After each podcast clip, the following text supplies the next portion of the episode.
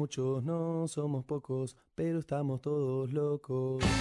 No somos muchos, no somos pocos, pero estamos todos locos. No somos muchos, no somos pocos,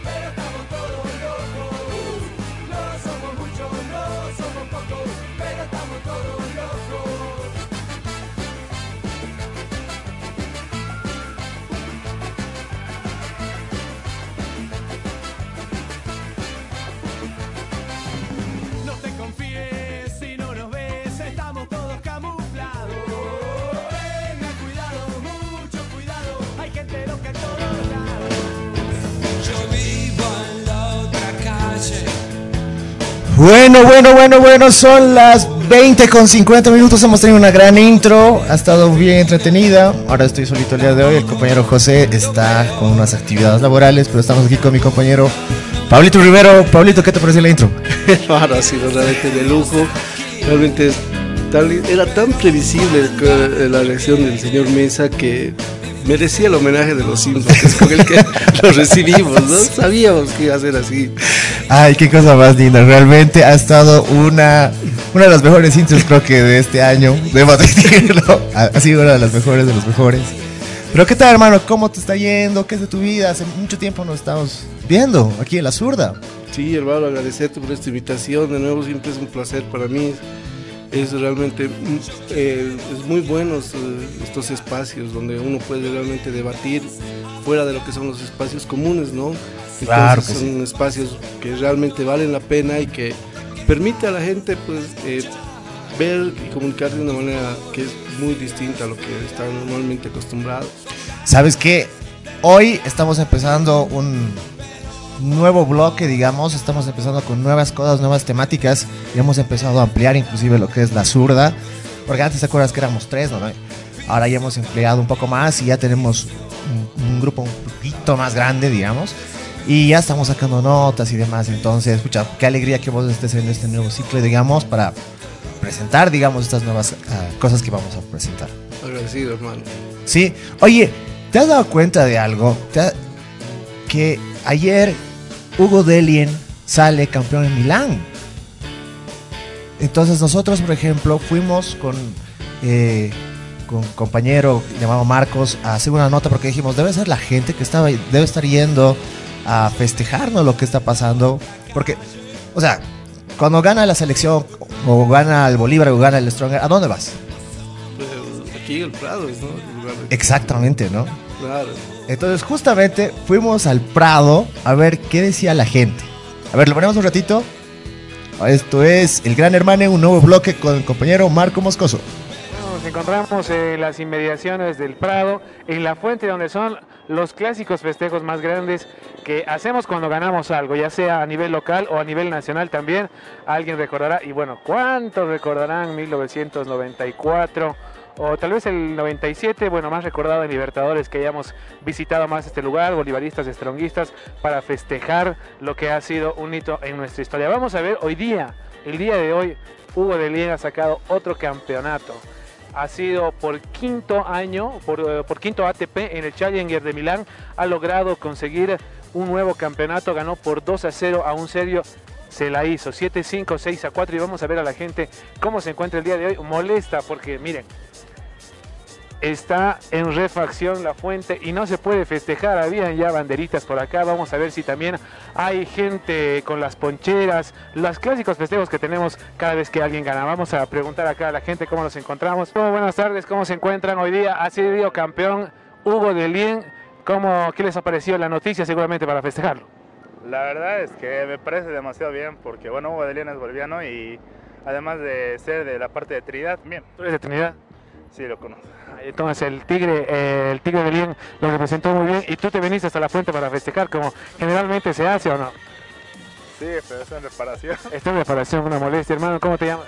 Yo me llamo Mateo del Castillo y bueno, o sea, estoy muy orgulloso por el logro del- de, un, boliviano, digamos, en el exterior, porque eh, hace representación a los pocos eh, grandes eh, deportistas que existen en el país. Y debería de apoyar más a los, a los, a los jugadores que sí tienen logros, como puede ser Hugo Dalien, como puede ser Conrado Moscoso, también Roland Keller, que son jugadores que juegan racquetball. Y bueno, debería haber más apoyo a este tipo de deportistas. O sea, bueno, yo le quiero decir a la gente, aprovechando la oportunidad, aprovechando la oportunidad que me está entrevistando, yo, yo, soy, yo soy un atleta que hace racquetball y deberían, deberían fijarse más en los talentos ocultos que tiene nuestro país, que no les damos tanto valor, más nos metemos en el fútbol, que es el fútbol, fútbol, fútbol y todo, y no, no apoyamos a los verdaderos eh, deportistas que se merecen nuestro apoyo. ¿Qué, ¿Cómo podrías apoyar si estaría Hugo Delien acá en el país? ¿Cuál sería el coro para Hugo Delien? Eh, bueno, como es de Trinidad, decirte la de la canción de Trinidad, Trinidad, Trinidad. Trinidad, Trinidad, Trinidad, en el Belien, la hermosa capital. ¡Vamos, Bolivia! Delien, por quinta ocasión un campeonato a nivel internacional, esta vez en Milán. ¿Qué les ha parecido? Ah, no, muy, muy buena, o sea, eh, yo creo que también eso da a decir que los bolivianos también podemos, podemos ser campeones en ese sentido, ¿no? Cada, cada vez escuchar eso del país que Bolivia no puede ganar algo es como que bajando la moral, pero esto es como un aliento más para nosotros. Si, digamos, Bolivia nos hubiera ido bien en la Copa América, hubiéramos clasificado, ¿cómo crees que se hubiera encontrado hoy día el Prado? Y bueno, yo creo que ahorita estaría, eh, yo creo que todo de verde, ¿no? Todos con la camiseta, porque mínimo es como, es, es, es nuestra patria, es nuestro, es- acá nacimos y bueno, es muy bonito saber que Bolivia está ahí arriba. Y, ¿Qué le puedo decir? Sí, estaríamos todos de verde, yo creo, en estos, en estos momentos. Bueno, hemos gritado solamente dos goles en la Copa América. Saquemos algo de nuestra alegría con Hugo Delien. Me ayudaría a gritar y dale bo, y dale bo, y dale Bolivia campeón. Y dale bo, y dale bo, y dale Bolivia campeón. Y dale bo, y dale y dale Bolivia campeón. ¡Vamos, Hugo! Estamos en un momento romántico, muchachos. Muy buenas tardes. ¿Todo bien? Aquí en el Prado, seguramente felices también porque hoy Hugo Delien nos dio una alegría como boliviano, salió campeón en el ATP de Milán y lo hace por quinta ocasión en su historia. ¿Qué te parece? No, en verdad no, no tenía idea sobre eso. Recién te llegó la noticia y, Sí, y bueno, yo dije, debe exactamente, estar el. Prado lleno. No. Sí, obviamente. Eh, tenemos que seguir con esa emoción de estar orgullosos de que alguien nos está representando y darles nuestros gritos, nuestra emoción, nuestro sentimiento de estar apoyando a una selección que, no sé, no es de nosotros. Hugo Delien, hemos logrado un campeonato internacional en Milán. Seguramente tú preparado para gritar ¡Yeah! ¡Arriba Bolivia! Porque hay que ir al Prado a festejar o no. Claro que sí. Bueno, yo con trabajo eh, en este rubro del mariachi, pero, pero qué alegría, la verdad, qué alegría nos dan algunos representantes de, de Bolivia, ¿no? Eh, ese tenista, ¿verdad? Tenista, sacando en alto el nombre de Bolivia. Si hubiéramos clasificado con nuestra selección boliviana en Brasil, ¿cómo crees que hubiera estado el Prado?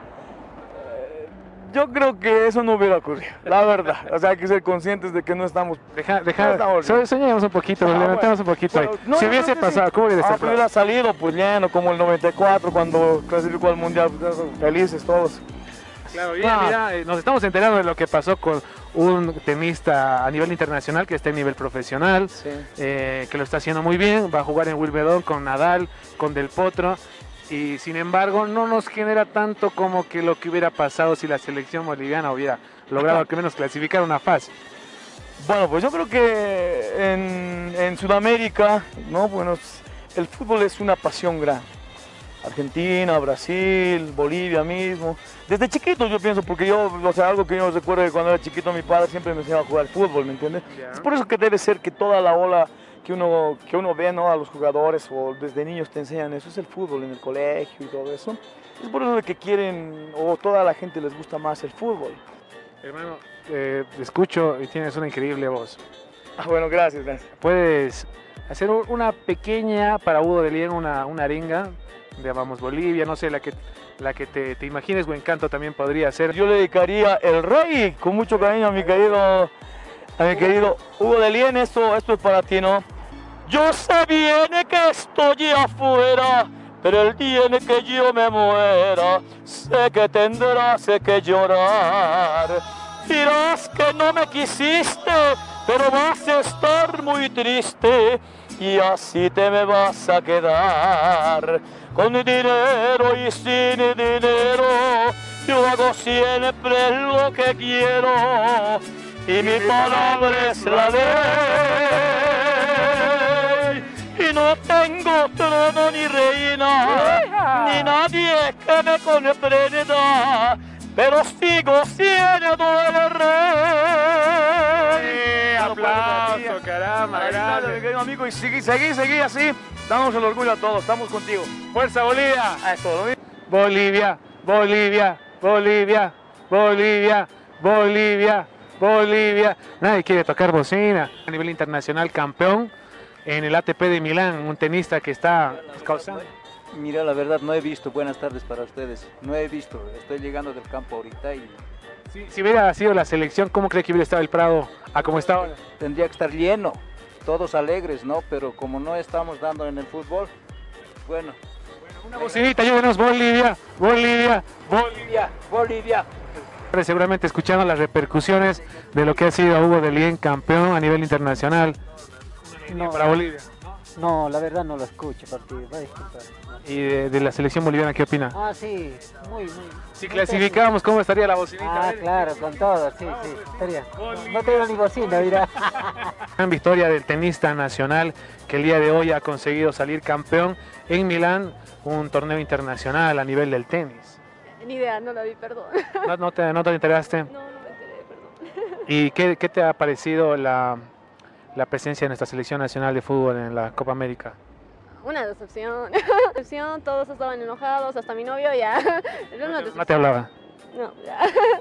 Eh, la verdad está muy mal de parte de los futbolistas que juegan, ¿no? ve? Porque nos esforzamos nosotros, especialmente creo que nosotros le pagamos los viajes y todo eso. ¿Para qué? Para que pierdan, no pongan desempeño. La verdad yo veo que no le ponen empeño. y entonces por eso hemos perdido. ¿Le puedes hacer una, una porrita a Hugo de Lien, nuestro representante nacional en, en el tenis, conmigo, de Bolivia? Bolivia, ¿sí? Ya, ya estoy. Bolivia, Bolivia, Bolivia. Eso, fuerza. Gracias. Gracias, hasta luego. Llorar y llorar, llorar y llorar. Bolivia que mal en la copa, pero Hugo de Lien lo hizo en Milán.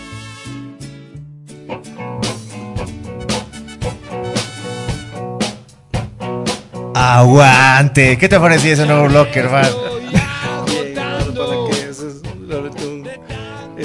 Apertura salir a las calles de lujo. Es necesario salir a las calles ahorita a hablar con los jóvenes, sobre todo, ¿no? Hay que ver los puntos de vista porque nos parece interesante esta parte de que toda la gente con el tema del fútbol, que es importante acá, por ejemplo, sale a las calles cuando gana o cuando pierde inclusive, pero temas como Hugo Delien que ha ganado una quinta copa, no veíamos tanta esa alegría, ¿no?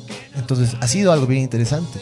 Es pues un fenómeno que realmente está dando con, con Devien, que realmente eh, somos un país así, ¿no? Que van virando a- a- hacia los bolivianos que realmente destacan. Y vos ves, o sea, Delhi en este último tiempo empezó a tener mucho apoyo también de parte de autoridades. Y, y es una persona que, es, el- sin importar el color político, la edad, ¿no? como que se está ganando mucho Exacto. aprecio de la gente y eso es algo muy interesante. Y además abriendo un deporte que no era tradicional dentro de, de- de Bolivia, que realmente me imagino que va a ser un Claro, el tenis no era nada, no, no- no era Nada muy popular. clásico, ¿no? O sea, no, no, no conocías mucho, pero en el tema del racket y eh, los deportes similares a- al tenis, por ejemplo, estamos en- realmente en la punta, ¿no? Bueno, no tanto así, ¿no? Es, eh, obviamente que hay tenistas de élite que tienen un mucho mayor, pero también tienen un- detrás un entrenamiento mucho más Exacto. fuerte, pero, o sea, este tipo de cosas con seguridad van a, van a hacer que haya una generación nueva de tenistas bolivianos, porque muchos niños que han visto en Delhi un, un modelo a seguir. Exactamente, eso me parece bien interesante. Bueno, eso ha sido creo nuestra intro ahí con nuestro gran hermano y vamos a tener más episodios más con él. Y bueno, ahora creo que ya tenemos que entrar al tema de fondo, al tema en el que estamos. Tú y yo, querido Pablex, ¿qué ha pasado este fin de semana con los compañeros de Comunidad Ciudadana? Específicamente creo que es con el señor Ayo, ¿no? Realmente hay que reconocer, ayer, ayer en la mañana, cuando leía la edición digital de Página 7, jamás voy a Página 7. Eh, no, pues la tuve que releer dos veces, me parecía que era realmente sacadísimo de los pelos, me parecía que alguien había escrito eso, ¿no? Pero era página 7, ¿no? El medio que realmente está apoyando la candidatura del señor Mesa. Entonces, eh, era una cosa, pero así jalada por los pelos desde donde lo, lo veas, ¿no? O sea, veías las críticas a su ex jefe, Exactamente. muy duras. Los, los 10 millones, que ha sido una cosa que realmente va a marcar un antes y un después de la campaña de Comunidad Ciudadana, por más de que el señor Mesa haya salido a decir, no ha dicho como han dicho que ha dicho. ¿no? Entonces, Ese dicho que ha dicho no ha dicho bien a ellos y totalmente mal y hablaba de kermeses y demás, ¿no? Claro, entonces ese tipo de cosas realmente, pues, de una u otra manera golpean esta, para mí, frágil candidatura, ¿no? Yo te soy sincero, dentro de que uno lleva años haciendo comunicación y la comunicación políticamente, si a mí me llaman de asesor de un candidato que no ha llegado, bueno, o vocero, ¿no? No caso, que ya ha llegado a su techo y empieza a bajar, pero a meses de la elección, yo digo, van a disculpar, pero esto está camino al fracaso. Sí, totalmente. Entonces eso es una cosa que yo realmente digo, los PAS, los IOS y demás deben estar totalmente asustados porque eso es como una regla básica de la política. Si llegaste a tu techo y empezaste a bajar, estás fregado. Y es algo que ha pasado con Mesa porque empezó con tanta fuerza que ya se andaba midiendo el traje de presidente y ya estaban haciendo... Sí, pues ya, ya, ya se sentía, ¿no? Como una persona que iba a ganar, que tenía la idea de la ciudadanía. Es un, un concepto todavía que no entiendo, porque habla de ciudadanía, pero no habla de pueblo, para empezar, ¿no? Pero creo que estaba muy exacerbado, como muy ganador, y mira lo que le está pasando, es una cosa bien chistosa ahí en ese aspecto. Y claro, si uno ve también esto, tiene que ver el, análisis frío. Claro, Mesa desde que eh, salió de la presidencia tuvo como un par de años donde realmente eh, fue un testigo de la política boliviana, pero después volvió. Nunca fue que dejó de ser. Y tampoco es que el señor no sea político. Viene haciendo, haciendo política, ¿cuánto? Desde el 2002 con Gonzalo Sánchez Lozada. Exactamente. Entonces, de Mesa y Sánchez de Lozada hasta ahora se sigue, le sigue persiguiendo esa etapa, ¿no? Pero él, en- en- en- uno ve en las noticias pasadas de, la década, en distintos momentos él hablaba de formar un partido que él considera su mayor error cuando fue presidente, el no tener un- un- una estructura política y desde ahí hacerle frente al presidente Morales. Entonces, esto no es algo reciente. No, Alguien- tenía una historia, ¿no? Para Claro, alguien que venía amenazando. Y claro, y ahora su, esa lógica, y justo lo que me decías, ¿no? Vamos a hablar de voceros. Claro, el momento que anuncia su candidatura al señor Mesa me pareció muy gracioso, o sea, salvando las distancias, ¿no? Gracioso, o sea, uno, los errores que empezaron a cometer. Uno que agarró y le dijo, um, se peleó con, un, podemos decir, el primer vocero fallido de Comunidad Sí. Ciudadana, Alarcón, su gran amigo, al que anuncia que mm, Mesa iba a ser invitado por el PRI y que iba a aceptar.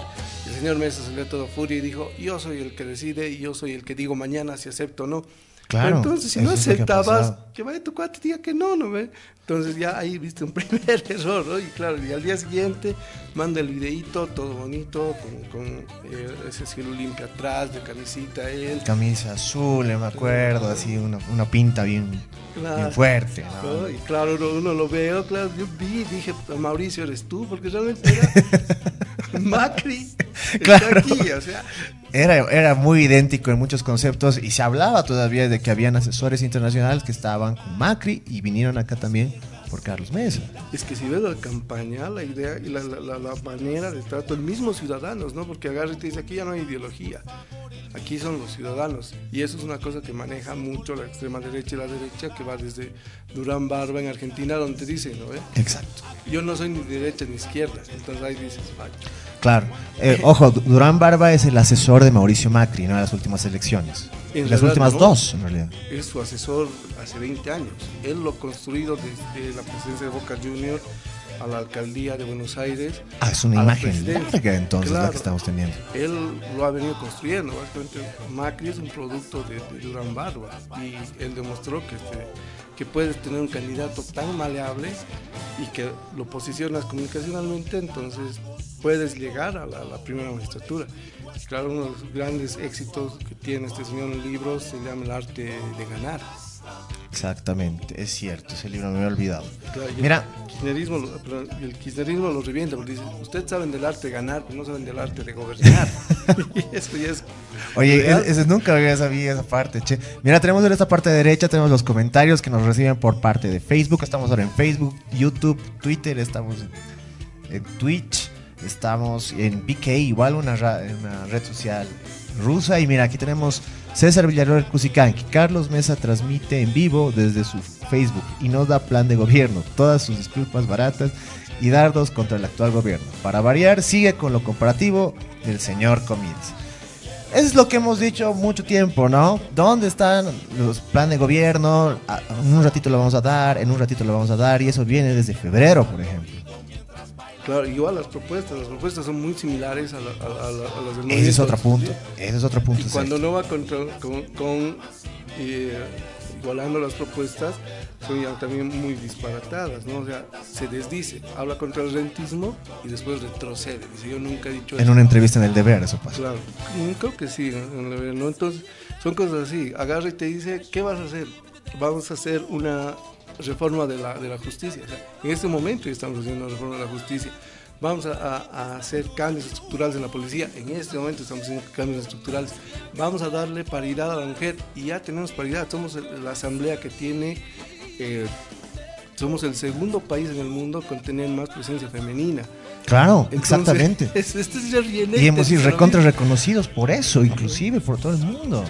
Y ahora nos vienen a decir qué van a hacer. Ahora lo que estamos viendo en la transmisión es que decía que van a elegir a nueve candidatas, eh, senadoras, y van a marcar la diferencia. ¿Pero cuál diferencia? Eso tenemos hace rato. Claro, ¿De sería- qué estamos hablando entonces? O sea, yo siempre caigo en la autocrítica que realmente o sea, n- nunca nada va a estar perfecto, siempre es perfectible, pero en este caso realmente se han hecho avances que no se habían hecho an- antes. Entonces el señor viene y te hace la misma propuesta, es por eso que sale el título ayer de, de, de Ayo donde dice ningún masismo hay.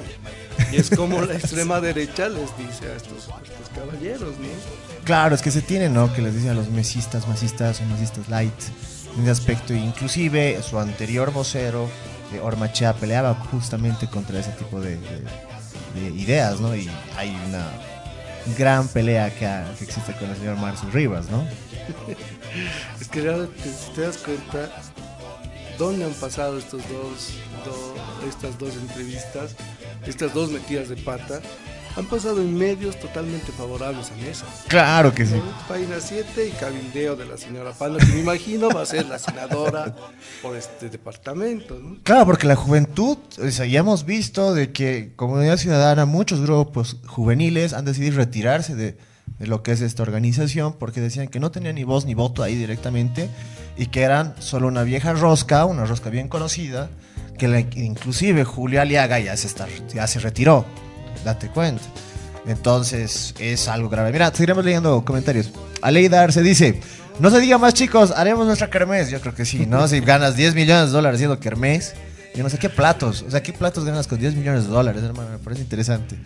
Hernán Leonardo Yapu Flores, mierda. Uno sacando el pan de la boca a los viejitos para la licenciatura y pagando en cuotas la maestría para trabajar por un sueldo mínimo por varios años. Mientras otros kermeseros hacen 10 millones en dos meses vendiendo comida en el barrio. Ya es demasiado. Sí, en serio, ¿qué clase de comida vendían? Es que yo lo que creo, hermano, es que tanto Rochea como Ayo en su momento creyeron que estaban jugando de locales. Claro. Entonces se reconfiaron, no, es- no consideraban que estaban en un medio de comunicación que bien, en el medio que realmente está a favor de su punto de vista, que lo está. ¿no? Entonces, claro, las metidas de pata, ¿no? O sea, claro, una mala lectura igual desde página 7 donde dicen, pongamos que este que él pidió 68 mil para financiar 68 trabajos Sí. Y hacemos quedar mal a, a- a Samuel y todo lo contrario, ¿no? Porque claro, uno dice, este tipo pidió 68 mil, no le dieron y se fue, o sea, Claro, y quedó mal, o sea, y lo interesante de todo esto es que Página 7 tuvo que replicar eso, esa entrevista, ¿me entiendes?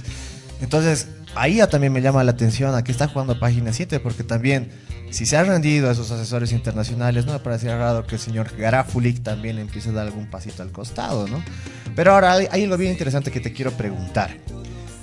En el tema, por ejemplo, de la construcción ideológica que tiene, entre comillas, comunidad ciudadana, en el tema de debates, en el tema de, de- de generar un mensaje, por ejemplo, ¿cómo los has visto a sus voceros? Porque ahorita los voceros creo que va uno por cada mes, ¿no?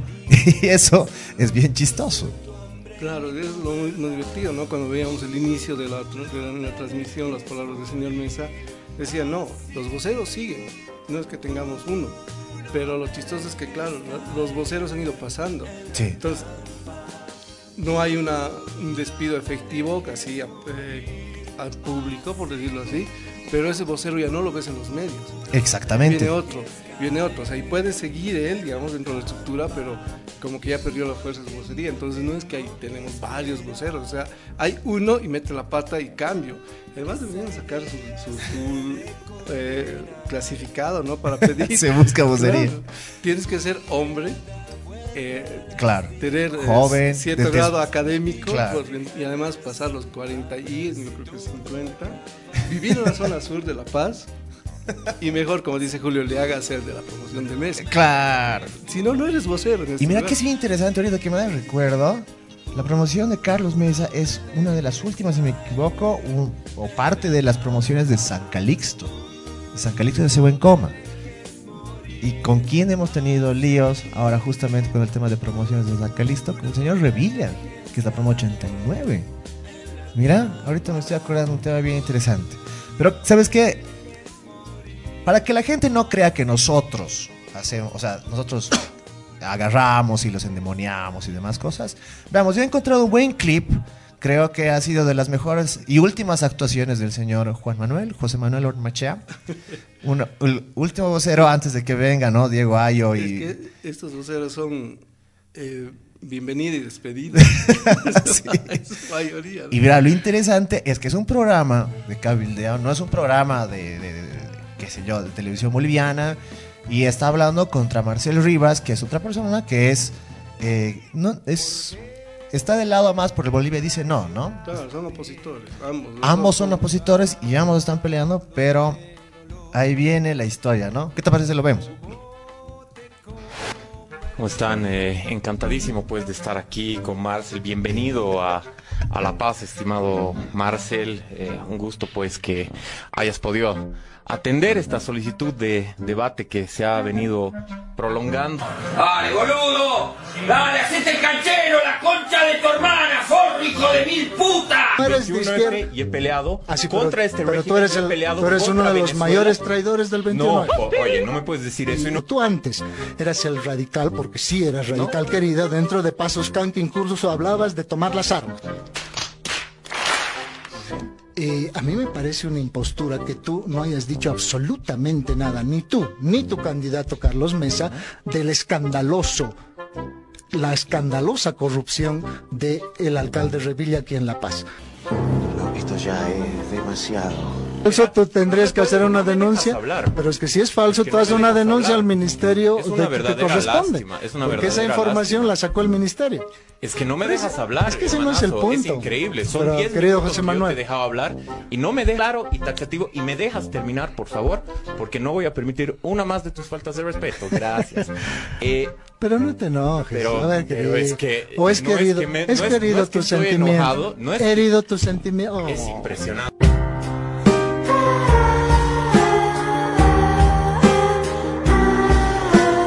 De lo que tienen ustedes y en todo este tiempo no han podido avanzar a dos dígitos. Eso es lo que les da miedo, eso es lo que les da pavor y eso es porque eso es por lo que se ponen agresivos y es por lo que no, no saben debatir y es por lo que te faltan al respeto. Eso es lo que te quería decir y es por lo que me tengo que me tengo que eh, tengo que decirlo rápido. Hermano, querido, lo lamento mucho, tengo que ser honesto, pero eres una persona irrespetuosa. Lamentablemente no voy a poder compartir contigo de nuevo un espacio porque de verdad ¿Por qué? me has, me has, me has Me estás rompiendo el corazón. Me has, me has interrumpido. De verdad que me estás. Lamento haberte roto el corazón. querida, me estás Lamento rompiendo el haberte roto corazón. corazón, o sea, ya no, querido, una persona- ya no voy a persona- debatir con, con- que ya no voy a poder mayor cómo- debatir cómo con Juan debatir. Manuel, Dios mío. Tus Papito, papito, pero papito, pues, querido, mejor. estás más Bueno, ya desubicado. hemos terminado. hemos Después de haber hecho esto. tu berrinche, los Gracias, muchísimas gracias por estar, eh, escuchar eh, este debate con, bueno, muchas faltas de respeto por parte de Marcel, lamentablemente, pero bueno, ha sido una verdadera, un verdadero placer poder eh, conocerte. ¿Qué rayos es eso?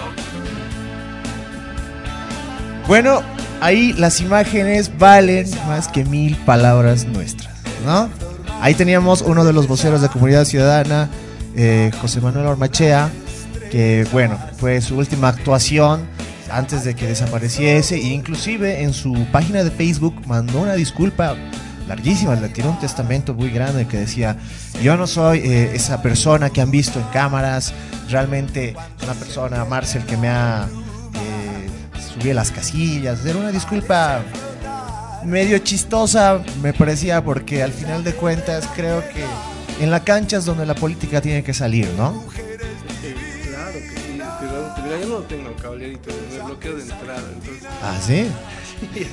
Ay, te soy sincero, eh, Ormachea refleja mucho lo que es comunidad ciudadana.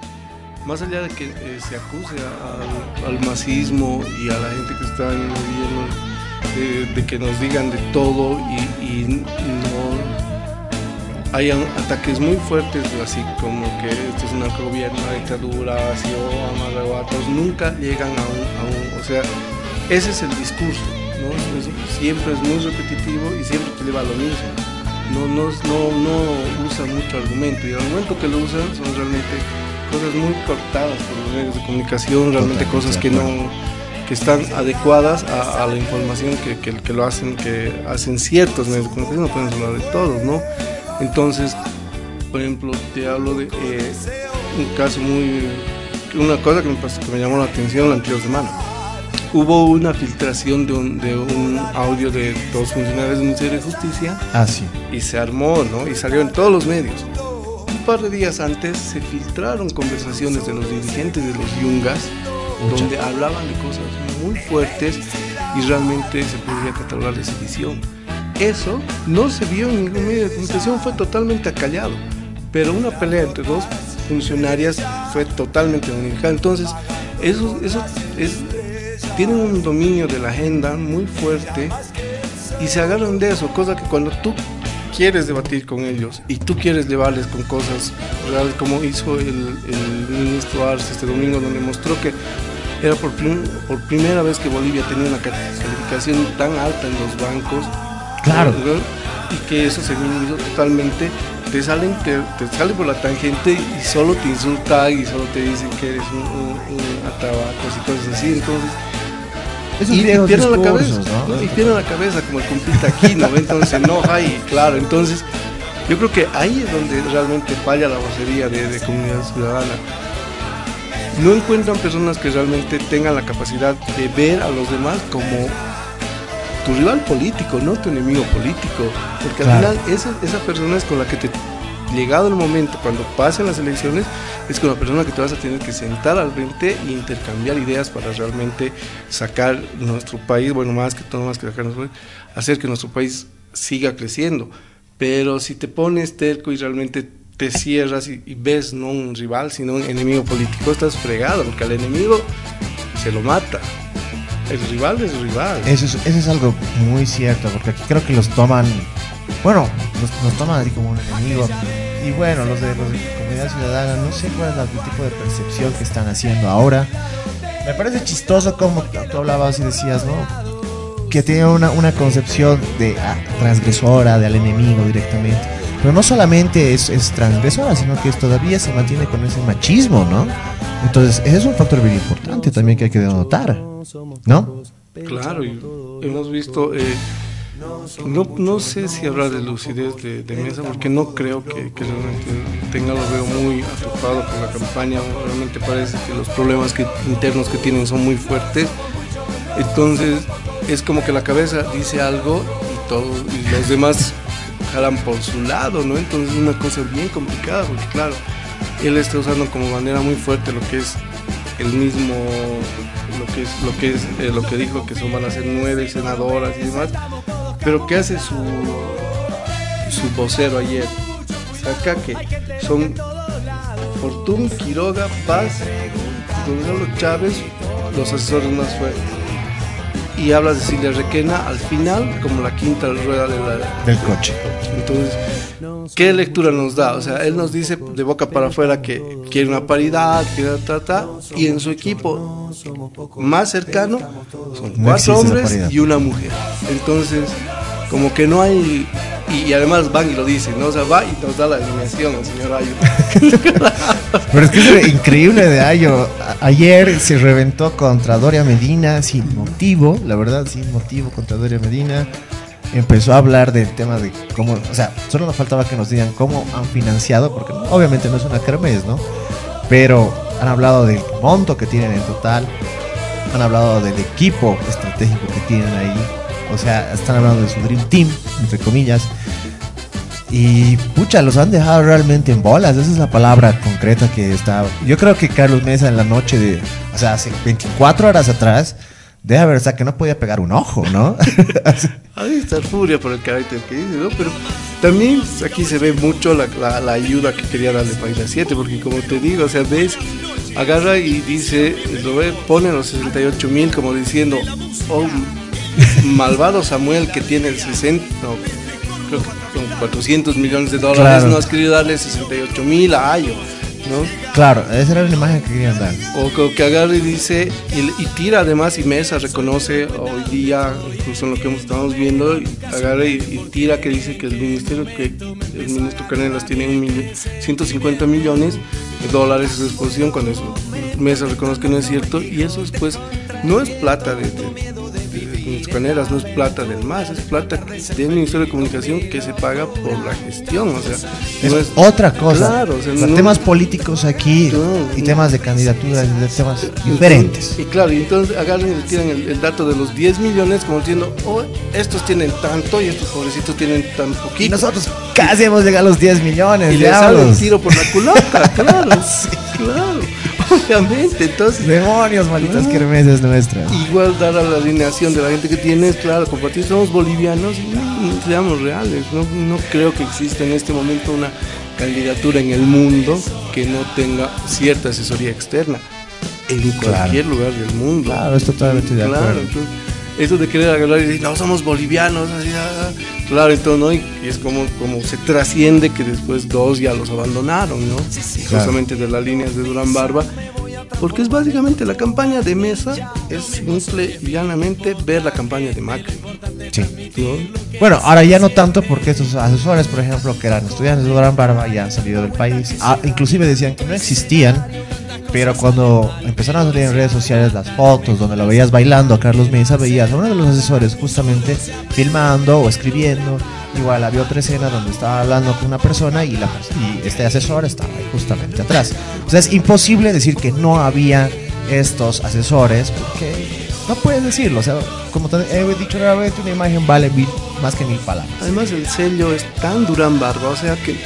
Claro, que bailaba con los- Huele a... Claro. Y eso es lo divertido porque, sí, bueno, no divertido, ¿no? Porque es muy dura la situación que uno ve en Argentina. Y hay un tweet, o sea, eh, que lo dice, una señora dice, yo voté a Macri porque bailaba. No, en serio. Claro, y lo malo del candidato que tiene aquí la derecha en Bolivia es que no sabe bailar. Eso más, ¿no? Ah, bueno, puede haber un problema entonces de danza. Mira, veremos los comentarios. Mira, aquí tiene Brandon Guerra, eh, campeona, que nos dice: Lo más gracioso de todo es que ellos mismos, la oposición en general, se tolera. No se toleran entre ellos, directamente. Yanira Alejandro Velázquez dice: Ananay, pobre niño mimado. Debe ser refiriéndonos al video del señor José Manuel Ormachea, porque realmente era muy chistoso. Y les recomiendo que miren toda la entrevista porque esos creo que han sido los mejores momentos. Hay otros momentos bien interesantes en los cuales, y eso hay que enfocar y hay que, hay que, hay que decirlo, o sea, ahí no hubo un debate, hubo un monólogo para empezar y fue una canchada total. Entonces, por eso mismo te preguntaba sobre estos voceros. Creo que al momento del debate, al momento de generar eh, ideas políticas y demás contra el rival, por ejemplo, o contra este rival que era igual de la oposición, no tienen esa temple necesaria, ¿no? Están, sí, hay mucho, se nota mucho. Y es raro, ¿no? Uno puede decir, no, chea, ya no, porque pues, viene de plataformas y viene siempre del, del ni- niñito rico que perdió, per- perdió privilegios y se cree eh, el que tenía predestinado a seguir en, el poder, pero del resto no, o sea, lo de Ayo ayer fue realmente muy jalado de los pelos, una lectura política totalmente equivocada y demuestra el camino que están yendo. O sea, realmente, eh, al parecer, esta candidatura ha perdido la brújula. Y, si- y volviendo al debate de Ormatea y, y- y el de Bolivia dijo no, Marcelo Rivas. Marcelo Rivas. Es, es- es como una, una muestra, porque ves el- la campaña de Bolivia dijo no, es- realmente es más, está más, es más profesional, es más política.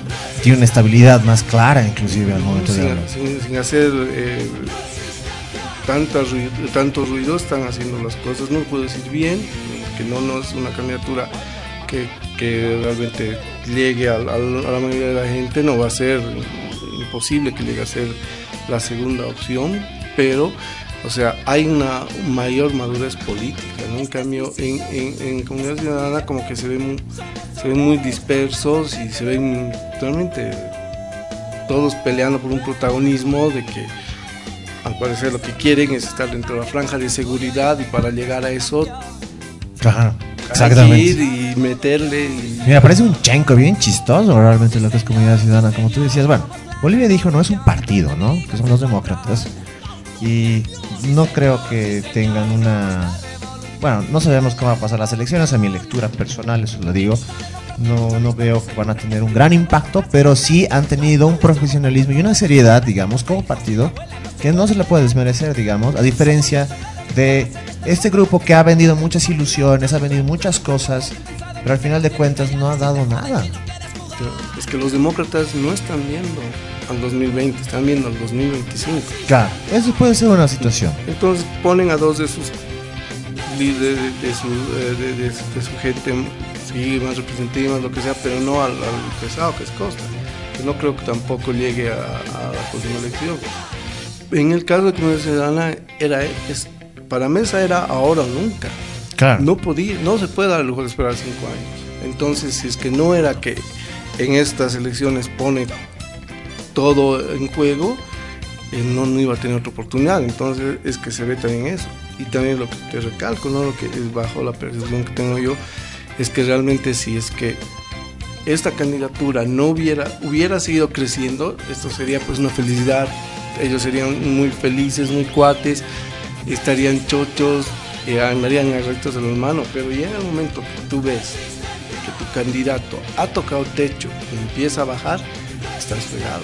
Y eso triste, bueno, no sé si tristemente, tristemente para ellos, ya ha pasado mesa hace dos meses. Entonces, yo te digo, yo estando ahí en, en ese war room, me andaría jalando los pelos. Mira, nos acaba de llegar un comentario de querido Josecito. El Josecito estaba en clases. Nos dice un saludo, queridos compañeros de la lucha. Muchas gracias porque nos estás viendo, hermano. Realmente hoy día lo hemos logrado. Hemos tenido muchos percances, pero creo que ha sido los mejores programas del, del mes. Estamos empezando julio de- con una buena idea. Che, pero mira, ahora vamos a empezar un poquito a hablar de este señor Diego Ayo, porque Diego Ayo no es. O sea, ¿cuántos días está de vocero? Porque ya se lanza tres cosas. La primera ha sido de que hablaba y decía sobre USAID. Decía, he trabajado tres años, pero podría trabajar diez años más, por ejemplo. No nos olvidemos que USAID ha sido una de los peores cánceres que nos ha dado aquí al país, porque esa es la palabra clara, ha sido un cáncer. Eran esas empresas norteamericanas que trataban, o sea, que manejaban al país directamente a partir de estas organizaciones, ¿no? Claro, era, era una, además era una mamada, la palabra es Totalmente. una mamada. Es una organización gringa que te sirve básicamente para eh, dominar a los pueblos donde están. ¿Qué es lo que te hace? Hagamos un ejemplo claro, eh, eh, lo que era la, la erradicación. Te agarraban, te decían, mira, tú erradicas tanto, yo voy a venir y te voy a construir una escuela. Y que hacía, y la plata venía eh, para la construcción de esa escuela, que era así un montón, que además el país quedaba en deuda. Entonces, ¿qué tenías que hacer? Tenías que erradicar un montón de cosas. Ponían la escuela, efectivamente, Claro. era una escuela mísera, como las que tenemos ahora. Y además, con esa escuela se pagaba un montón de cosas, ¿no? Y sueldos, o sea, te traen un consultor para que vea que, que se haga la escuela. Entonces el consultor venía con sueldo de gringo que imagínate. a ver lo que se construía, a ver lo que se construía la escuela. Solamente a ver. Claro, entonces, ¿no? Y se pagaba así, y claro, se pagaba el proyectista. O sea, aquí lo que hacemos es tener proyectos tipo, hay una escuela allá, entonces agarramos, creamos, construimos la monstruosidad inmensa y linda, y ya bajo proyectos que se han hecho, ¿no? Entonces, bajo planos que ya, ya, ya se tienen. En cambio, en ese tiempo te traen al proyectista, era, era pues así una seguidilla de darle un montón de plata y trabajo a los gringos mismos. Pero imagínate esos contrastes, ¿no? O sea, estamos hablando de su Said de los 90 que nos daba una cosa chiquita y ahora, por ejemplo, tenemos como esas, esas escuelas que son macro realmente y son escuelas grandes.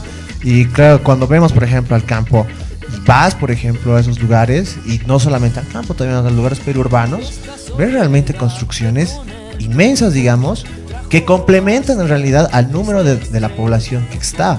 Y eso es bien importante, porque tú decías, esas escuelitas, esas escuelitas yo conocía, por ejemplo, y solo albergaban al 10, al 15 o hasta el máximo al 20% de la población de niños y jóvenes que existían en esos lugares, ¿no? O sea, era una mamada total. Claro, entonces. Y claro, y también, y, y quiénes se beneficiaban en Bolivia? La gente como Diego Ayo, que no se hace mucho problema, no se hace ningún problema en realidad, de, y me imagino que ya debe estar alistando el, el traje para 4 de julio para ir a la embajada y salir Ah, sonriendo. seguro, un traje Claro. azul, un blaze, ay, una corbatita roja y la cosa blanca, ¿no? Claro, blanca. Y, y bueno, y ahora por lo menos tienen algo de recato, porque claro, me imagino los Gómez, las Pando, esos están muy ligados a la embajada, pero no van porque saben que pierden toda credibilidad, pero los que siguen siendo los Ayos, los Arias, eh, no acuerdo que se llama igual así, esa, esa gente es muy feliz de ir. Y ojo que iban a sus fiestas de disfraces, no te Eso, eso te iba a decir, antes era peor, porque claro, era un orgullo recibir la pinche invitación de los gringos. Y además tenías que ir de convoy, tenías que ir de, de- de- de, de jugador de béisbol, hacer una cosa así horrible. Yo me acuerdo de haber visto una foto de fallecido Titos de Vila vestido de motoquero, o sea, era una cosa así que te ponías disfraz y dejabas tu dignidad en tu casa y te ibas a la embajada. Titos de Vila, ministro de Educación en el Claro. en enero. Mm, Qué fuerte, realmente. ADN. Ah, del ADN, perdón, claro, el caporal. Claro, sí. Ahora mira, hay otra cosa, hay otra situación también del señor Ayo que me ha llamado la atención. Justamente vos me has dicho la, la atención, que es de un video sobre este tipo de machismos que estamos hablando anteriormente dentro de comunidad ciudadana, de que dicen una cosa o pregonan una cosa, pero al final en acciones o en debates hacen otra, ¿no? Entonces, ¿qué te parece si vemos un poquito ese Diego Ayo machista?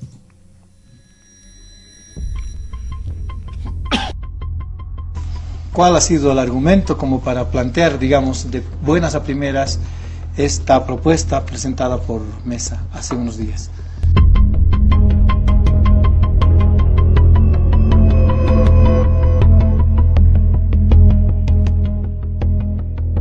Una camada de mujeres, muchas de ellas autoridades, mujeres además, del MAS, repitiendo consignas de los años 70, ¿no?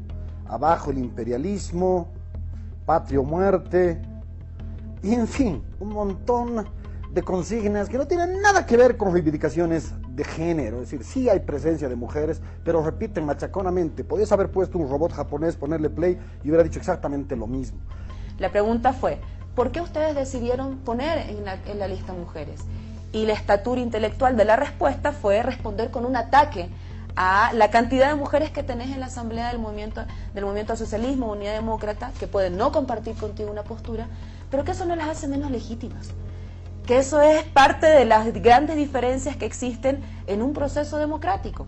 Ahora, hay una coyuntura particular que permitió que aquí se conquiste la paridad, y es la mezcla de dos elementos, de la lucha de los movimientos de mujeres, que pueden ser antiimperialistas, que pueden tener una retórica de los años 70, está bien, pero sabes qué, Diego, yo creo que sí también se constituye en un acto de violencia, en un acto de violencia, menospreciar la, la posición que pueda tener una mujer que es absolutamente legítima, aunque sea distinta a la tuya.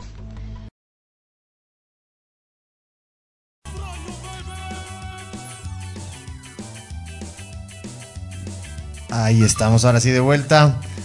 ¿Qué te ha parecido eso de repiten y repiten y repiten que parecería un muñeco japonés, que deberíamos ponerles una muñeca japonesa? O sea, qué fuerte lo que está hablando. Mira, en redes leí una crítica a ello, ¿no? Que decía que eh, si tiene algunos textos donde es, es- es algo lúcido y demás, cuando eh, te encuentras con él en vivo es, es muy soberbio y realmente caía en lo misógino. Esa fue una crítica que no me acuerdo la verdad en qué, en qué, en qué cuenta de Twitter lo leí, pero me parece que sí, y, tristemente eso también refleja mucho lo que es Comunidad Ciudadana, mucho lo que es su candidato, tendríamos que ir, porque más allá de los trascendidos y dices que dicen del señor Mesa, él, él se habla mucho de, de- de su forma de ser, incluso, bueno, él mismo, ¿no? Siempre rodeado por tu promoción, como dijo, como dijo Julio, Julio en, su, en su momento, ¿no? Que fue como que el primero que alertó de una situación que se está dando, que se está viendo. Los medios lo catalogan como el segundo, la segunda fuerza política más fuerte de Bolivia. En este momento yo creo que eh, va a seguir el mismo camino que Podemos de Tuto Quiroga. Sí. Si no llega al poder, Se va a desvanecer. pero- va a implotar sobre sí mismo. Como Thanos. va a desvanecer. sí, es- están, Carlos Mesa, sí va a ser. Claro, están yendo, porque claro, muchos de los que están aquí, como te dije, lo que ven realmente es el 2025, que saben que no va, no va a haber al frente un Evo Morales. En cambio, él, él se la tiene que jugar ahora. Pero Revilla es un típico caso, si llega, ¿no? Porque Revilla era así como que también uno de los mimaditos de la embajada de la Arce. Claro. Entonces, era como que apuntaban a él por el perfil de centro y demás, pero veremos si llega, ¿no? Es bien jodido lo que dices porque es ahorita el tema de Revilla es un tema muy muy complicado a partir de todas las situaciones que han pasado, que inclusive Carlos Mesa ya tuvo que salir a defenderlo, ¿no? Inclusive Diego Ayo igual salió a defenderlo y dijo de que a pesar de, de que de todas las cosas que han pasado en la ciudad, es la mejor ciudad de- del país cuando tenemos un problema de basura. Justamente e- en este año hemos tenido el tema de basura que hasta ahora no lo estamos solucionando, que es Alpacón. Tenemos el tema de lo que se ha caído estas casas, por ejemplo, que no hasta ahora no hay una respuesta clara por parte de la alcaldía de qué ha sucedido. Tenemos el tema del World Trade Center, que es un tema de una millonada con Saavedra. O sea, son temas bien fuertes relacionados con la alcaldía, sin olvidar otros temas anteriores, como el caso Katanas, por ejemplo, o eh, otros, temas, eh, otros temas como la seguridad ciudadana también, que es, otro, un tema bien importante, porque gracias a eso, a esa- ese mal control, han habido víctimas del Año Nuevo, que fue una pareja, ¿no? Claro. No, y si, y si ves, eh, a mí en el caso de lo que es el, alcalde de La Paz, yo veo a Signani y me acuerdo de Oscar Benítez. que fregada porque... Qué fuerte claro, han comentario. agarrado y han dicho a quién sacrificamos. Claro, ¿no? Entonces han agarrado y, y- y- y- y le han dado al, al- al- al- al- al compañero de promoción.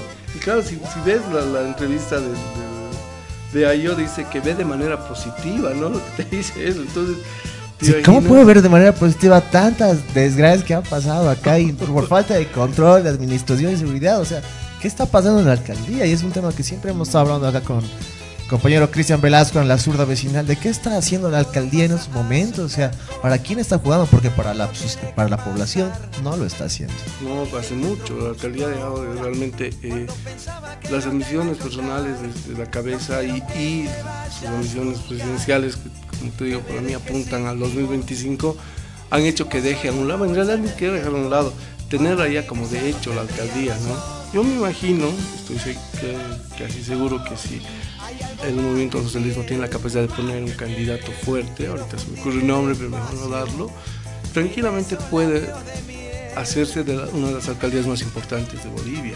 Porque como ellos, lo, han- como te digo, lo tienen como que ya es un hecho, ¿no? Como que Sí. esta es nuestra casa y lo va a hacer siempre. Y, claro, y echan y, y a, a los del frente le dicen que ellos se quieren eternizar, ¿no? Entonces es notorio eso en la alcaldía. Y realmente es, es un aliado que en su momento parecía sumar mucho, pero ahora notoriamente le ha restado mucho al señor Mesa, ¿no? Es un tema bien complicado porque todos creían que, que esta alianza, y, y era una alianza bien chistosa, justamente ayer cuando hacíamos el tema de las notas, eh, hablábamos justamente de este tema de cuando se hizo esta alianza y caminaban yendo a ver a Marcelo Quiroga Santa Cruz, en un puente que hizo Chávez, por ejemplo, para empezar, porque ese puente de la Icacota lo hizo Chávez. Igual la- la- el tema de la estatua, no estoy seguro de la estatua, pero me acuerdo del tema de- Sí. de- de- de- del puente, por ejemplo. Pero igual un ícono de la izquierda, y veías a dos personas que pregonaban ser de la izquierda, porque ahí lo teníamos todavía un Carlos Mesa bien free, digamos, ¿no? Que se lo veía como el comandante Mesa, y todo el mundo se hacía la burla de ello, justamente. Pero ese tipo de situaciones, ese tipo de cosas, luego nos, nos dimos cuenta de que no funcaron, ¿no? No, no, no, no llegaron a ningún lado. En cambio, creo que le quitaron mucho peso. Yo creo que también, eso es la parte personal, de que Félix Pazzi tuvo mucha eh, importancia en esta en este tema, porque no nos olvidemos que eh, eh, Solvo, no me acuerdo cuál es el nombre completo, eh, tuvo y tuvo eh, la alcaldía y demás gracias al apoyo de Félix Pazzi y el tercer sistema, ¿no? Y ahora que Félix Pazzi se metió directamente a las candidaturas, perdió ese poder, entonces ahí también se demostró la capacidad que tenía eh, Solvo. Y ahí fue la, la, la, la, la caída. ¿Qué Sí, no es algo que eh, ayer Ayo agarra y revienta y dice, o sea, acusa a Samuel y a Ortiz de que no haber propiciado una unidad de la oposición, y eso es un tema muy complicado. El presidente Morales retó a la, a la, a la oposición a que se una porque, claro, quería él, como son los gringos que tienen solo, es bipartidista, quería encontrar una cosa así, pero sabemos que no va a ser así posible porque... eh, en esta clase política, porque es la misma clase política que ha gobernado por 20 años Bolivia en el neoliberalismo, solo que estos son sus herederos, muchos, y otros han sido también parte de esto, pero claro, ahora se olvidan que hace 20 años han regalado este país, ¿no? Entonces, ¿qué es lo que pasa con ellos? Buscan sus ambiciones personales por encima de, de- de todo lo demás. Ves la entrevista a Ayo y lo- ¿de qué te habla? Te habla de plata. No te habla de, la propuesta, no, no te, te habla de plata. Me he ido porque no me ha dado plata y tenemos aquí 10 millones. O sea, Aquí vamos a llegar a los 10 millones comprando caviar, vendiendo caviar así en nuestras kermeses. Entonces es una cosa muy complicada porque vos ves, entonces sabes que esa gente no busca el bien del país o no o sí, sí tal vez lo buscará, pero primero su bienestar y después podemos hablar del bienestar de los demás. Entonces es una cosa que realmente nunca los va a llegar a unirse y ahí están los regalos, ¿no? Porque no puedes encontrar una oposición seria y una oposición seria es lo que nos lo que realmente necesitamos. Has visto de esta asamblea tener a gente como Pierola, no me acuerdo ahorita lo que se llama la, la senadora Pandina González, eh, Quispe, Barral, Murillo. Es gente que no, no, no, no, no te trae propuestas. Obviamente yo he visto varias propuestas de ellos, eran pues cosas sacadas de los pelos. Pero los discursos también, ¿no te acuerdas de Norma Piola? Claro. ¿No te acuerdas de su tweet de que prefiero Claro. un, gobierno de botas que Claro. un gobierno de ojotas? O sea, totalmente discriminador. La Claro. Y después cantaba el Che Guevara, eso era lo irónico de todo, ¿no? Entonces, eso es lo que tenemos, ¿no? O sea, lo que ahorita deberíamos exigirle es, eh, a comunidades ciudadanas que realmente presente una plancha con gente, no con bolivianos, porque aquí ni ciudadanos ni nada, o sea, bolivianos, que realmente, si les toca hacer oposición, tengan la capacidad de ir y ser un diputado, un senador que vaya realmente a proponer, a trabajar y no vaya a, poner frenos y a salir y a dedicarse, porque lo único que han hecho en estos últimos cinco años y también, en- bueno, en los tres del, movimiento al socialismo, es la, es la denuncia política. Entonces, ¿qué, qué es lo que hacen? Te salen, van a, la- salen a Plaza Murillo, están todos los medios y le tiran así una denuncia que normalmente es política, que no va a llegar a, estados judiciales. Pero ya hace daño, ¿no? Claro, y ahí ya mandan un mensaje, ¿no? En ese aspecto. Mira, veremos los comentarios. Aquí tenemos de Siri Yander, Amorín Caballero. Saludos, compas. Saludo, hermano. Un abrazo grande. Eduardo del Castillo del Carpio. Hay una voz de fondo de mujer. Sí, era la canción de La Matatena que se llama Ska. La parte final hay una voz de una mujer. También nos dice, este video tiene más visualizaciones que el video de Mesa. bueno, yo creo que ha sido la intro porque ha sido espectacular. Antonia Morris nos dice, saludos compañeros de la zurda. Muchas gracias compañera. Edu, yo te digo, si nos estás viendo todavía, quédate un ratito más, que hay, dentro de unos minutos viene la nota que hicimos justamente en el tema de del tema de skating. Que ahí lo, lo- lo vi para que vea si aparecen cámaras. Pero volviendo al tema principal, mira, con Diego Ayo yo estoy viendo de que ha metido la pata en menos de cuánto, 20 días, menos de 20 días inclusive. ¿Cuánto tiempo está de, de, de, de, vocero? Porque habla de Usaid, habla de machismo, habla de, de plata. O sea, creo que es el mejor metepatas de, de, de todos los voceros, ¿no? Claro, es el más mediático, entonces Sí. es el que más, más, más, más llegada tiene. Y, bueno, las malas lenguas también dicen que es el, el que más apoyo tiene de la embajada en la ARS, entonces. Ah, fuerte. Claro, entonces es. Claro, si trabajaría 10 años más y lo dijo así específicamente, yo creo que sí tiene un apoyo grande. Claro, porque saltar de la Pasoscanqui a, a, a la, a la vocería de, de mesa, incluso no creo que haya sido algo que tampoco el candidato haya querido. También puede ser muy impuesto, ¿no? Porque. Es muy posible. ¿no? Entonces, porque claro, o sea, medio complicado posicionar a alguien que sea el que haya sido tan cercano a, otro y que del- de, de un momento al otro venga y sea tu, mano derecha. Eso también es una cosa que eh, tiene sus bemoles, ¿no? Hay que ver. Y claro, realmente, eh, como vimos en el video con, de Cadena A, se nota que la actitud hacia todo está mal. Y para lo único que sirven es importar. Si es hombre o mujer, es para levantar las manos, entonces... Pero mira, mira esa actitud ha sido totalmente grosera, porque ojo que no es la primera actitud que veo de un vocero o un vocero interno, como dices de parte de las vocerías, porque propiamente parece que vive uno, o sea, parece que les dolió que se les diga, che, esa no es una noticia nueva, lo del 50% y el tema de la paridad, sino que ya existía desde antes. Y eso les molestó mucho porque el propio José Manuel Armache igual agarra, respondiendo a un tuit de la presidenta del Senado, Adriana Salvatierra, y la trata de una manera que realmente es casi llegando al tema de lo despectivo, ¿no?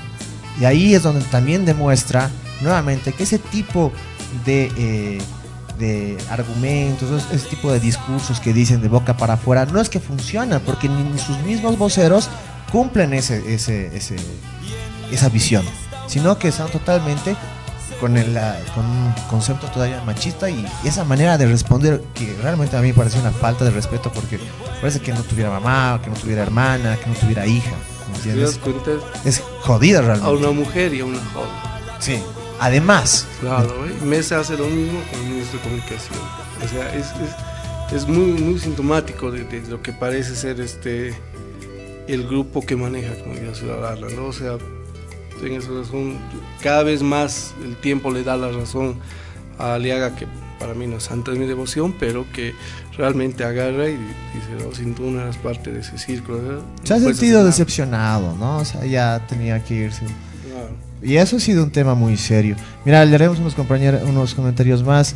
Dice, eh, Digo Carp, ¿para cuándo la radio derecha? Pucha, no sé, hermano. Eso deberíamos hablar con el señor Mesa.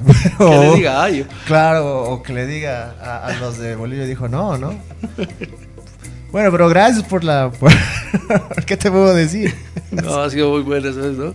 Interesante, ¿no? Parece que hemos generado mucho impacto el día de hoy, che, hermano. Claro, Realmente ¿no? está bien interesante. No, y para rematar, hermano, no hay que ser reales. Yo coincido en algo con la derecha. Bolivia vive una dictadura, pero vive una dictadura a los medios. Sí. Y si vamos a hablar de una real vocería de Carlos Mesa, es el periódico más importante de Santa Cruz, el periódico más importante de Cochabamba, el periódico de reciente creación, no, no, ni tan reciente creación, eh, con intereses chilenos, y la agencia que pertenece a una de las iglesias. Eso sí podemos decir que son los reales voceros de este, de este Sabes que totalmente de acuerdo con lo que dices, porque eso lo dijimos la anterior semana, tuvimos pues un programa muy chistoso con los señores de Página 7 a partir de un artículo que se lanzó. que se sintieron ofendidísimos, ¿no? Y justamente, mira, aquí lo tengo. Claro, y, y- Una de las cosas más lindas que tenemos de, de, de la anterior semana, crean sitios para atacar a la prensa. así. Yo creo que es en realidad los voceros de- de- del señor Mesa. Aquí está mi artículo, ahí lo podemos ver. Pero a partir de esas situaciones se enojaron, inclusive Ricardo Paz salió a hablar, que eso me pareció súper chistoso también. Como que, ¿por qué tiene que salir Ricardo Paz a, a- a defender o a, a hablar por página 7? O sea, era un tema muy chistoso en el fondo. Claro, yo, lo- como te digo, o sea, mira, el, New York Times y CNN en la campaña presidencial de los Estados Unidos agarraron y dijeron que, su preferencia y su línea editorial apoyaba a Hillary Clinton. Claro, ahora le están pagando, ¿no? O lo revienta acá que puede. Pero fueron muy sinceros, tuvieron la suficiente ética para agarrar y decir, señores, compatriotas gringos, nosotros queremos que gane esta señora, porque esto y esto y esto. Y firmaban sus cosas y decían así. Eso es lo que le falta a todos los medios que he mencionado, porque realmente, o sea, su campaña es totalmente frontal, pero cuando les dices algo se escudan en lo que han hecho con ustedes. No, pues nosotros somos imparciales. Eso es lo más terrible de todo. Y sabes qué, ahí nos hemos dado cuenta de algo bien importante. La libertad de prensa o cuando te quieren coartar la libertad de prensa no necesariamente puede venir de los estados específicamente, sino de estos emporios comunicacionales que quieren coartar la, la- la libertad de prensa, pero repito, a estos medios alternativos. Entonces, ese tipo de situaciones son las que les molesta porque están empezando a, a perder esa hegemonía de la comunicación y la información de fondo. Entonces, yo creo que va por ahí. Sí vivimos en una dictadura, pero estamos viviendo una dictadura de medios, ¿no? De estos medios grandes, estos medios corporativos, estos medios amarillistas, que son los que tratan de manejar como quieran al, al público. Claro, los que te van a una línea y te van a la agenda. Por eso que encuentras mucha gente que te agarra y te, claro, te, te habla de, na- de narcogobierno cuando, este, cuando había el triple, el doble por lo menos de, de cultivos de coca con, con García Mesa, con los neoliberales. Te habla de dictadura y ahora tienes un montón de... de, eh, o sea, te dice- dicen cosas que si esto fuera una dictadura ya les hubieran metido un balazo. Exacto. No, entonces, no, no, y, y claro, y lo peor, no reconocen el crecimiento que hay o lo minimizan. Yo me acuerdo una vez leí de, de Andrés Gómez, que me parece uno de los más, no sé qué palabra usar en este momento para no caer en lo vulgar, que agarra y dice, yo no, nunca voy a informar de una obra del gobierno porque eso es publicidad. Y yo decía, no, compañero, eso no es publicidad. Qué terrible, Porque ¿no? ese colegio que se le ha hecho le ha mejorado la vida a, a 5 mil personas entre hijos y familias. Y claro, para usted no es noticia porque eso realmente eh, pues demuestra que no está mal este lugar como, como, usted lo pinta desde, su, su posición. Sí, es bien interesante. Y comentario más, tenemos a Pedro Daniel Aguilar que dice, saludos desde Tiquipaya. Primera vez que veo y eso está genial. Oh, muchas gracias hermano. Te mandamos un abrazo y un saludo grande aquí desde la Zurda Radio hasta Tiquipaya.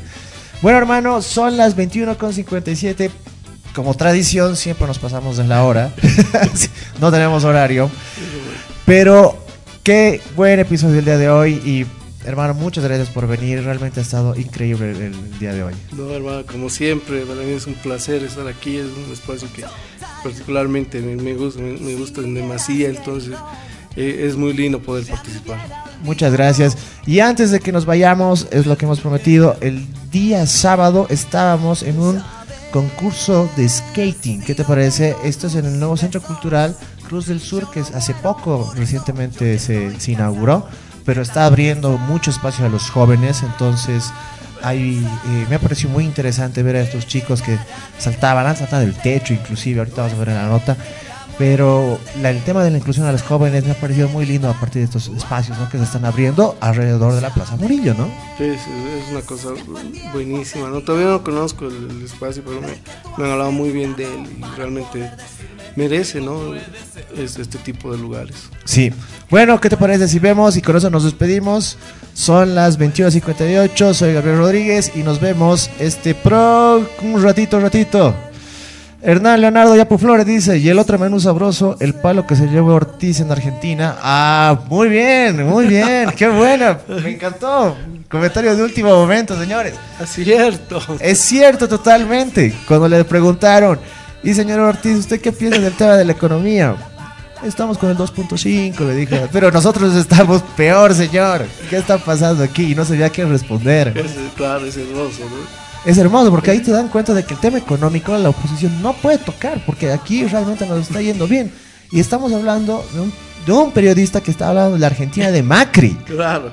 Eso, eso es lo más jodido de todo. Es que es, es, es eso, es que realmente si tocas el bolsillo, tocas realmente al, al- al pueblo y, y, y, eh, si bien hay que reconocer que ese programa le- les hemos dado mucho, eh, bueno, no, no les hemos dado, tirado muchas no flores, pero sí hemos hablado bien de, de los demócratas, también hay que reconocer que hacia el otro lado el discurso que tienen es extrema derecha, entonces... No hay que olvidar eso jamás. Claro, entonces no hay que reconocer, si bien no, Sí, hay que reconocer pero, eso. hay que reconocer que eh, las ideas que tiene son muy peligrosas y nos acercarían, me imagino que más que Mesa a, a- a Macri ¿no? Y, Claro. y a Bolsonaro. ¿no? Claro, es más Bolsonaro ese tipo de imágenes de señor Claro, Ortiz, es- ¿no? es- sea, claro, entonces- Hasta el cortecito de pelo en algún momento ya se lo ha criticado y se le ha dicho que parecía mucho a, a Claro, o Bolsonaro. tenemos, tenemos el presidente Morales es- escoger al Macri boliviano o al Bolsonaro boliviano. Entonces- sí, no, qué terrible decisión. No, yo prefiero quedarme en este, en este hermoso gobierno como estamos. Porque normalmente nos está yendo bien y eso tenemos que aceptarlo, tenemos que ver el tema de la economía. Y eso hay que decirles a todos, hay que decir a los jóvenes y a los chicos de que antes no se estaba viviendo así. Ahora estamos viviendo realmente en momentos muy increíbles donde ahora los jóvenes te puedes ir a Rusia, te puedes ir de, de- de beca a todo lado, te está haciendo la NASA. En mis tiempos no era así. En mis tiempos era, era o era huir del país, uno, o era quedarse, pero batallarla a las feas, ¿no? Ah, preferías irte a limpiar baños al exterior Exacto. que quedarte en Bolivia. Eso es muy cierto. empleo, entonces era muy complicado, claro. Y ahora tienes becas, ahora tienes cosas, hay- tienes jóvenes que hacen robots, que trabajan con el tema de la ingeniería. Y esos jóvenes los vamos a ver dentro de 10, 15 años siendo jefes de las nuevas industrias que está haciendo el Estado. Y eso tienen que ver a la larga, ¿no? Claro. No es tomar la decisión y ver de, de que uno ve algo malo acá, digamos, o no sé, recibirán información de, algún cuate, no sé, que, pues, a ratos me parece loco algunos comentarios que veía, inclusive nos mandaban aquí comentarios, nos parecía muy chistoso, ¿no? De esos jóvenes, pero bueno, cada uno tiene la decisión de pensar, pero sería bueno que piensen a la larga, ¿no? Bueno, hermano, eso ha sido un gustazo el día de hoy. Son las 22 y nos vamos con nuestro clip del skating. Chuchu.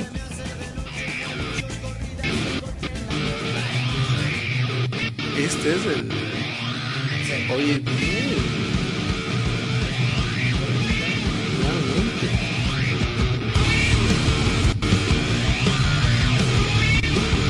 No sabes qué es tapado, ¿no? De principio a fin, ¿no? ¿Para qué venís? Hola, mi nombre es Aide Choque. Yo soy de La Paz. Llevo practicando este deporte como tres años y medio. Mis expectativas con este No, de una, hermano, te- te ayudas en producción. al exterior todo el talento que tenemos aquí en Bolivia. No solamente en lo que es La Paz, también en diferentes departamentos, Cochabamba, Santa Cruz, Tarija, Oruro, que estamos todos eh, atentos, listos para cualquier evento internacional. Entonces, mis expectativas son lograr salir del país y poder demostrar el talento que llevamos en Bolivia. Eh, mi nombre es Alejandro Mendoza. Eh, patino hace, ya va a ser como, llevo, ya voy como a los 11 años. Y el skate es todo para mí. Me ha dado buenos amigos, en las buenas, en las malas. Eh, ah, mis, mis expectativas para eh, en un futuro de Valverde confirma cobro de mesa por candidatura haya o no 2002. haya parque, no importa en las calles, una plaza, por- es, no se puede explicar el sentimiento que siente al patinar. paga 200.000. No lo puedes sentir a menos que hayas patinado unos años por lo menos seguido. Es algo muy diferente a otro deporte, a ah, mejor al fútbol. Y el es todo para mí, más que es como mi familia. Y así.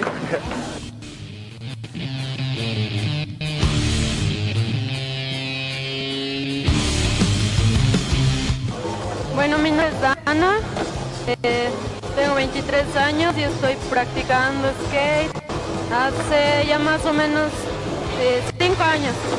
Y bueno, este evento me encanta mucho, hemos pasado muy bien con los amigos y esperamos que está habiendo más apoyo ya que necesitamos espacios eh, para que pueda crecer el skate en La Paz.